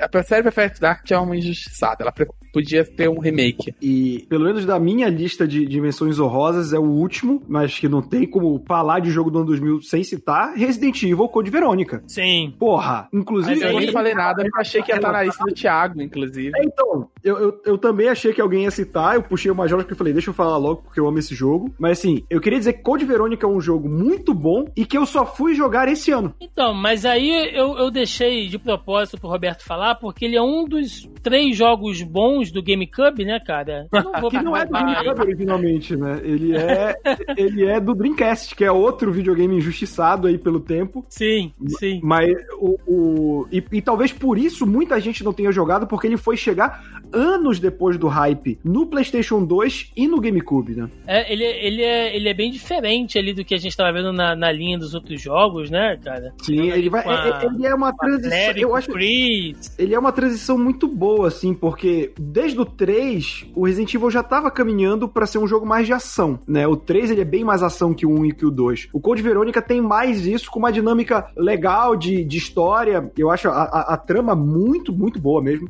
E eu só é. joguei esse ano porque eu comprei no, no online do PlayStation 4 e joguei, zerei. Fiz até o. Se que alguém procurar aí no meu canal da Twitch, tem lá, eu joguei e transmiti a jogatina, tem lá salvo. É um jogo bem legal que eu só joguei esse ano justamente por isso, cara. Eu nunca tive Dreamcast e, e eu sei que vocês podem corroborar essa informação que geralmente quem tinha o Dreamcast era o amigo rico da galera. Então você jogava na casa do amigo rico, mas eu nunca tive um Dreamcast e o Play 2 já tinha passado do hype. O, o que o, o Thiago falou é verdade, né? No GameCube, o Resident Evil, a Capcom fez um acordo de exclusividade com a Nintendo. Então você teve o Resident Evil 0 e o Resident Evil 4 como jogos exclusivos do GameCube. O Resident Evil 4, em um ano depois, esse contrato é, encerrava e aí ele foi lançado para PlayStation 2 e para todo console existente desde então. é, como tudo do Resident Evil desde então. O Zero não, cara. O Zero acho que ele só foi entrar em Virtual Console agora na geração do Xbox One e Play 4. Até então ele era exclusivo de GameCube. Pois é. Mas olha só, o Joaquim tá, tá me zoando aí, né? Falando, pô, mas eu pensei que o Thiago ia puxar o Resident Evil.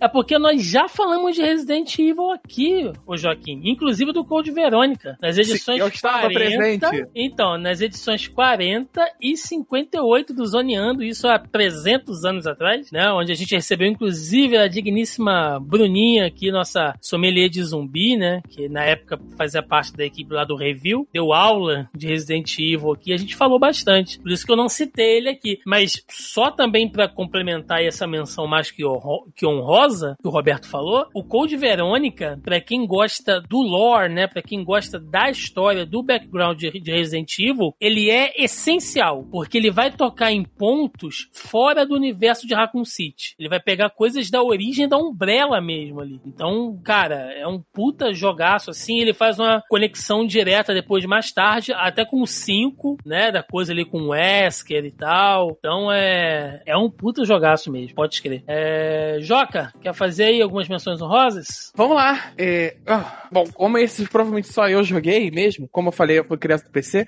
Particularmente, eu sou um grande fã dos jogos, jogos de estratégia no computador. Eu sou muito fã dessa série em específico. E como um otaku imundo, fedorento que eu sou, essa não tinha nem como passar, que é o Shogun Total War. Eu sou muito fã da série Total War. Esse jogo é muito eu bom. Joguei o Shogun é um dos. O Shogun 1 e o 2 são dos melhores da série. Eu, particularmente, sou meio pitch do, do Total War Warhammer, mas isso é um outro caso. Mas o Shogun, ainda mais para quem gosta de Japão feudal, não necessariamente de anime, mas gosta daquela de, daquela estrutura do Japão feudal, das guerras de cabana, sabe? Da, das bandeiras e tudo mais. É muito bacana, sabe? Porque vai aquela dinâmica da, da guerra civil japonesa, com as movimentações de tropa. E é um jogo muito estratégico. Um, obviamente, o 1 tá muito defasado, com, por conta de 20 anos de progressão, mas ainda assim, era um jogo muito estratégico, você tinha muitos elementos ali. Se você tivesse no determinadas unidades funcionavam melhor vindo de um, de um campo alto e você dominava a, a, a colina para poder vencer, e às vezes você ter a floresta de um lado e a colina do outro fazia você conseguir ganhar uma, um exército muito maior do que o seu, e você fazer a estratégia, combinar as unidades certas contra as outras. Te dá, quando você conseguia dominar a estratégia do jogo, dava uma sensação de você ser um, general foda, sabe? Você realmente sentir que não era só número ali que contava, a estratégia era muito boa. A série Total War, de modo geral, faz muito bem isso. O Shogun foi um dos, foi o primeiro contato que eu tive com a série Total War. É um excelente jogo de estratégia militar. Eu não recomendo hoje para se jogar. Eu acho que vale, para quem gosta de Japão, vale o, Total, o Shogun Total War 2. E, e vale, para quem gosta de estratégia militar, vale os Total War mais recentes. Mas, de qualquer forma, é um excelente jogo pro gênero. A outra menção que eu tenho é o Deus Ex, do ano 2000, Muito que é um bom. jogo de stealth em primeira pessoa, que talvez eu esteja levemente contaminado pelo Cyberpunk que eu tô jogando agora, mas o Deus Ex, tanto, tanto a série Deus Ex toda, né? Tanto os, os novos, o Mankind Divided, o Revolution e tal, são excelentes jogos. É, hum, o Deus Ex de 2000, ele é um jogo que tá datado, mas ele é muito bom, assim, pra época. Ele faz uma, parada de stealth muito boa. É, depois, outras. Ele vai influenciar outros jogos do gênero também. Ele consegue dar muita dinâmica em como você resolver, sabe? Não é receitinha de bolo que você tem que fazer o stealth dessa maneira pra acabar. Você tem muita opção, você tem vários jeitos de resolver o problema e tal. Então, assim, ele tem. E a, e a narrativa cyberpunk dele é muito maneira, sabe? É muito interessante e tal. Toda a história, o mundo que constrói. É um jogaço. E por último, eu. Por último, não, eu vou falar de um e o outro não é uma recomendação, é só uma, uma lembrança. Mas eu vou falar, é o Jet Set Radio. Eu fui jogar muito tempo depois no Xbox 360, mas é um jogo muito bonito, assim. Ele, ele é bem divertido de jogar. Você basicamente é um pichador em, de patins e você tem que fazer os caminhos e tal para conseguir chegar nos lugares, para fazer as, as manobras e os pontos, etc. É um jogo muito bonito, assim. Ele é muito divertido de jogar, mesmo hoje. Ele ainda é divertido de jogar. Ele, Podia fazer obviamente- um. Podia fazer um crossover com o Tony Hawk, né, Joaquim? Enquanto você É, tá botar os ali. andando de É, skate. botar uns bonecos, botar o Tony Hawk de skate ali pra pichar as paradas. É, ele, ele tem uma, uma arte muito assim, muito individual, sabe?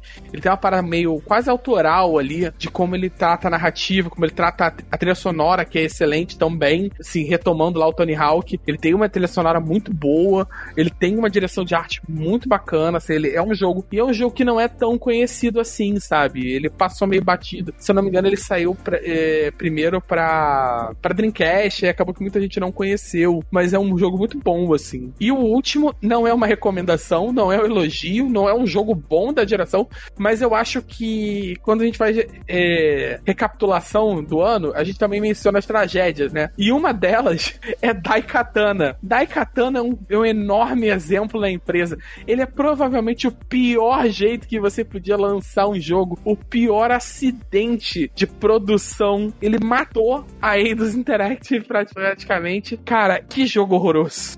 Tudo nele é ruim, é errado. Ai, senhor. Ele, ele quase vale um cast só da história trágica da produção, sabe? O que dinheiro demais cocaína pra cocaína faz com uma produtora de jogos. Que acidente terrível.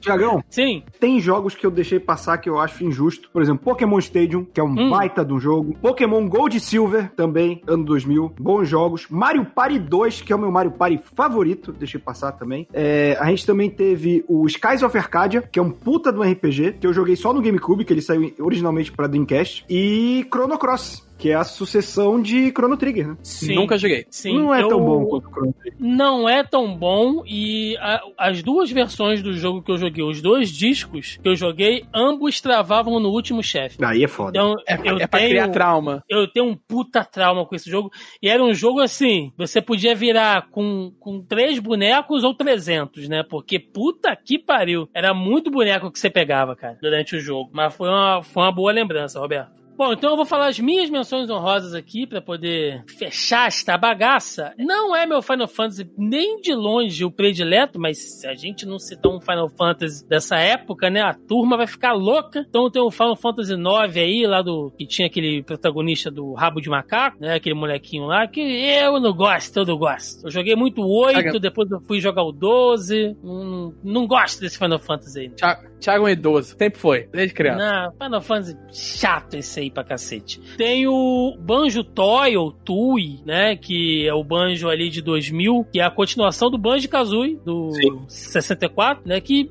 não fez. Eu não vou dizer que ele não fez tanto sucesso, mas eu acho que ele foi um pouco mais do mesmo, né? Então a galera não. não é, não, na verdade, não ele, empolgou ele piora tanto. algumas, algumas mecânicas, cara. É meio zoado, porque Banjo Kazooie é um dos melhores plataformas já feitos e depois vem um jogo Sim. meio. Meh. E é, e, é, e, é meio, e é meio esquecido nas listas do 64, né, Roberto? Que é uma pena, assim, a galera, Sim. né, um puto jogar, só adorava também. Banjo-Kazooie. É Jack Chan Stunt Master, que não é um jogo bom, mas ele era um jogo muito carismático, se vocês jogarem... Cara, você nem precisa jogar. Joga aí no, no, no YouTube, Jack Chan Stunt Master pra Playstation, você vai ver que ele é um jogo puta quebrado, assim, lento, pesado, né? Mas ele era um briga de rua com o Jack Chan, que na época tava fazendo muito sucesso, tava estouradão, né? No, no, no cinema ali, final dos anos 2000. Quer dizer, final dos anos 90 e começo dos anos 2000, é, o Jack Chan tava bombando no cinema norte-americano, né? Ele já tinha feito carreira na China, mas agora tava bombando aí no, no- em Hollywood. E aí fizeram esse, esse briga de rua com ele. E era maneiro que você pegava um- umas armas tipo é, vassoura, esfregão, peixe. né? Porque o Jack Chan, nos filmes, tudo ele trans- transformava em arma, né? Cadeira. E esse, esse, se não me engano, esse era bem na pegada do desenho, né? Sim, sim, era bem no, no estilão ali. É, tivemos mais um 007, né? O mundo não é o bastante, mas é bem ruim, bem, bem Não ruim joguei. mesmo. É bem ruim. E o 007 Racing, aí, Joaquim, tá vendo? Você achou que não ia ter? Sempre ter um jogo de carro de alguma franquia que não tem Né? nada a ver. Esse ali de 2000, 2005, saíam jogos de kart, de, de tudo que você puder imaginar, cara. Então, a piada perdura até o dia de hoje, né? Sempre Que vai sair o jogo de kart do God of War ou e por aí vai. Pois é. Nós tivemos também o Dino Crisis 2, pra quem gostava do Resident Evil com dinossauros, né? Sendo que o 2, ele tem uma pegada bem mais de ação, né? Porque o Dino Crisis 1, ele tem aquela coisa bem do survival horror ainda, né? Pouquíssima munição, pouquíssimos itens de cura ali. Não é uma boa você ficar enfrentando a porra dos dinossauros, porque gasta-se muita munição, então você tem que estar sempre se movimentando. Mas o 2 não, o 2 já é bem mais é, ação, é, tem um outro personagem ali que você pode escolher, né? Então, eu ainda gosto mais do 1, mas o 2 ainda fez um relativo sucesso. Seguindo na linha das recomendações ruins, mas temos que citar aqui a título de franquia, tivemos outro jogo aqui de briga de rua que foi o Mortal Kombat Special Forces. Você jogava ali com o Jax e com a Sônia, né? Você jogava com os membros da- das forças especiais ali, que é um jogo ruim, cara. Assim, Cara, mas essa época Mortal Kombat tava pra quem quisesse, né? ah, essa época. Porque não foi. Não, essa época não é até semana passada, né? Não, não, cara, mas essa época foi a época que teve um jogo que era só fazer um porte do Mortal Kombat Super Nintendo pra Game Boy Advance e conseguiu fazer um jogo que tomou zero na EGM. Zero! Ó, a gente, a gente tem um podcast aqui, se eu não me engano, aqui o Zoneando 162, especial Mortal Kombat. Tem a participação, inclusive, do, do, do Caio Hansen e do Eiji Tazaka, nossos compatriotas lá do jogo velho, onde a gente lamentou todos os Mortal Kombat dessa primeira década dos anos 2000, que são sofríveis, com exceção do Shaolin Monks, que é um jogo excelente. Defendo é um jogo a- a maravilhoso que precisa ser lembrado. Shaolin Monks. Shaolin, Mon é, Shaolin Monks é um puta jogaço. E quem não concordar, a gente pode sair no soco aí. E fora isso, galera, assim, um outros, porrada se perder a amizade. é, outros jogos bem genéricos, assim. Teve o jogo de kart do Mickey. Aí, ó, pro, pro, pro Nossa, Joaquim jogo é muito ruim, cara. Eu não citei nenhum da Disney porque eu jogava e era uma merda. Tem um do Pato Donald do 64 também, que é horrível. Tem, tem o Pato Donald do 64, tem o jogo da fuga das galinhas pro Meu Deus. Playstation. tem Tomb Raider, né? O, aquele Chronicles, né? Ah, e os jogos que sempre saem, né? Tipo FIFA, NBA, esses já, já saíram sempre aí. Mas é isso, gente. Foi uma, foi uma boa lista. Como a gente falou, né? Foi um período de, de transição, muitos experimentos, algumas bombas, mas alguns jogos que realmente, assim, marcaram estilos, né? E marcaram gerações. Vamos lá, vamos pro encerramento. Vambora! It's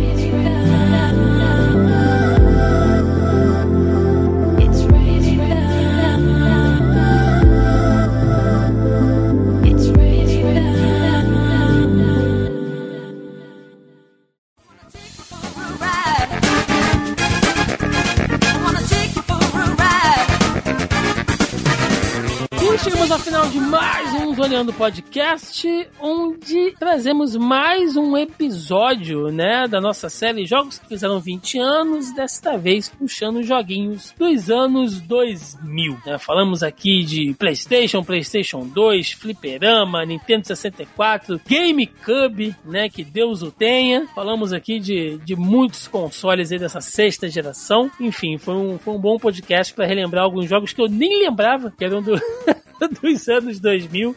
Os meninos trouxeram por fora da lista que a gente tem aqui. Muito bom, gente. Muito bom. Então, aquele espaço para recadinhos, jabás, o que vocês tiverem. Senhor Joaquim Ramos. É fim de ano, está tudo parado aí, todo mundo já entrei no recesso adiantado, então estamos sem recadinho. É só o último episódio, digo, o último episódio é ótimo, né? É o último, eu tenho feito, transmitido, né, o RPG que eu tô narrando com os amigos, super-heróis, pelo Twitch, no twitch.com barra spoiler, spoiler 02, é que, e a gente vai fazer a última antes de parar ali pro recesso de fim de ano tal, vai voltar só em janeiro, mas a gente tem feito ali, normalmente quinzenalmente, e, quem, e tem ficado gravado. Quem quiser ver os episódios anteriores, dá pra ver e tal. As sessões anteriores. Tem andado bem divertido. São os piores heróis da face da Terra, que eu, cujo qual metade do meu trabalho é, é tentar não matar os meus jogadores. Então, quem quiser ir lá ver, tem sido bem divertido. Excelente. Senhor Roberto II, que tá para vir gravar aqui com a gente há algum tempo, fico feliz que o senhor tenha vindo aqui, não para falar de, de, O cara não aguenta mais falar de Batman, o cara não aguenta mais falar de Covid. o cara tá saturado. Falou, Roberto, vamos gravar um podcast do, do, Batman quando ele pegou Covid. Ele, porra, não, cara. cara quero. Um tiro na pessoa. o cara não aguenta mais falar desses temas o ano inteiro. Então falamos de, de joguinhos aí, ele pôde defender este lado nintendista safado dele. Já fui, já fui mais, já fui mais. Espero que o senhor tenha gostado e dá seu, seu jabá aí dos seus projetos aí, fica à vontade. Ah, quero participar do Zoneando sempre é divertido. Muitas vezes conflitos de agenda não dá, mas estou feliz de estar participando aqui, principalmente para falar de videogame, que é um assunto que eu gosto, de jogo velho, principalmente porque jogo novo não dá para falar porque eu não tenho dinheiro. Mas se você gostou de me ouvir falando besteira aqui, você pode me ouvir falando besteira também lá no youtube.com barra Hora Suave, que a gente fala de videogame, de série, de quadrinhos, de cinema, de tudo. Eu tô todo sábado com o senhor Thiago e o Denis aqui na casa, né, no Zona em Quarentena, falando sobre as notícias da Covid. Tá em ato agora aí, final de ano, dá um tempinho também pra gente respirar. Nossa! E, cara, tô quinzenalmente lá no Mansão N falando sobre Batman e toda sexta no Momento Suave, que é um resumo semanal das notícias da cultura pop. Roberto, a torcida clama. Por que Valdemar 2021? Porque vai voltar, vai voltar. Estou organizando direitinho, porque se tem uma coisa que eu faço errado na minha vida é me organizar, porque eu não faço, mas eu me organizando já posso desorganizar. Mas a gente tem que dar um desconto também, porque um podcast que fala de futebol, pensar que o futebol foi um dos cenários mais desgraçados dos anos, do ano de 2000, né, Roberto? Ficou parado quase seis meses também, né? O, o, o futebol, não só o podcast. Não, e quando voltou é nego fazendo politicagem, é a turma ficando doente, processo de racismo, mas tem de tudo rolando no futebol brasileiro, cara. Tá uma beleza. Quando volto, o primeiro episódio do Porque Valdemar, quando voltar, vai ter que ser o Recapitula 2020. Um breve resumo, né? um breve resumo de tudo de errado. Pois é. Bom, recadinhos de sempre aqui, né? É, essa semana a gente não fez, estamos aí na, na reta final aqui de, de ano, fechamento da firma, né? Mas praticamente toda semana a gente joga o tópico do podcast lá no nosso grupelho do Zoneando Podcast no Facebook. Sim, se você ainda está ouvindo este programa e não faz parte do nosso grupo, acessa lá Zoneando Podcast, procura a gente no Facebook, o grupo tá lá, ou o link também para quem quiser ir direto, acessa aí a postagem aqui do nosso programa no zonae.com.br, tá ali logo abaixo ao player, você clica, participa lá do grupo, participa dos tópicos, dos tópicos semanais, né? Na nossa pré-pauta, deixando perguntinha, comentário se você tiver algum projeto também, pode ir lá, pode fazer jabá, pode divulgar canal do YouTube, pode divulgar outro podcast. A gente está aqui para fazer a corrente girar. Não, não, não tem essa, essa frescurada, não, gente. O negócio é aumentar a nossa comunidade cada vez mais. Fora isso, você encontra o Zoneando Podcast nas principais plataformas e agregadores e aplicativos de podcast. Sim, vocês nos encontram por aí em qualquer um dos aplicativos para dispositivo móvel. Você pode assinar diretamente o nosso feed aqui no zonae.com.br ou nos encontrar no Spotify ou no Deezer, né? Eu sempre gosto de falar aqui, você que tem o plano da TIM, que dá o Deezer aí gratuitamente, então você pode acessar a gente lá no Deezer e ouvir, Spotify, enfim. Lembrando mais uma vez também que o Zona E está nas principais redes sociais aí, Facebook, Instagram, Twitter e o né? Nesse período de, de, férias aí, eu quero dar uma moral lá no canal, porque nem sempre dá tempo, né? Então nas férias eu pretendo postar muitos vídeos, já tenho postado alguns essa semana, tô postando alguns textos no site, enfim, dando uma, uma diversificada no nosso conteúdo. Gente, último programa do ano. É, a gente estava pensando em fazer aqui alguma coisa especial, trazer os amigos, os convidados, né? Todo fim de ano a gente costuma fazer uma coisa assim, um pouco mais diferente, chamar os, os amigos aqui. De repente chamar é, toda essa galera que faz podcast aqui na nossa casa, aqui, os nossos parceiros, né? Assim como o Roberto, os meninos lá do Otaqueira, chamar o Zé, o Denis, enfim. Mas, gente, 2020 foi um ano zoado. Dezembro parece que tem 58 dias, né? Não acaba dezembro, cada dia é uma roleta russa de, de, de, acontecimentos. Então a gente vai simplesmente fechar aí, vamos encerrar, vamos tirar um tempo de descanso, tá? Voltaremos aí na, na última semana de janeiro. Então a gente vai tirar aí umas quatro semaninhas, né? Quase uns 30 dias aí de descanso para realmente curtir um pouco a família, aproveitar um pouco do tempo livre, jogar videogame, ler alguma coisa, assistir alguma coisa sem compromisso de criar conteúdo, enfim. Então, deixo aqui é, em nome, em, em meu nome em nome da equipe um Feliz Natal, né? Pra todo mundo aí. Muitos vão estar tá ouvindo esse programa, talvez, de, logo depois do, do Natal. Então, é, espero que tenham tido aí uma, uma ótima ceia com a família de vocês. Estejam se cuidando. Um feliz ano novo, né? 2020 não foi fácil a gente costuma falar lá no Zona em Quarentena, né, Roberto? Que 2021 não vai ter a chave mágica que vai virar e vai tudo ficar maravilhoso, mas é. pelo menos a... sempre tem aquele otimismo, né? De início de ano. E acho que a gente precisa um pouco disso. Né? Um pouco de otimismo aí pra, pra dar uma levantada no ânimo, porque tá complicado, gente. Então cuidem-se, tá? Ótimas festas para vocês, ótimo ano e mais uma vez eu agradeço aqui a todos os ouvintes, todos os amigos, todos os colegas de Podosfera, todos os convidados que participaram aqui aqui, todos os nossos parceiros, tá? Pela amizade aí audiência de vocês, gente. Senão, não valeria a pena estar tá toda semana aqui cagando essa regra e falando bobagem. Então é isso. Ficamos por aqui e até o ano que vem. Um abraço e até mais. Valeu!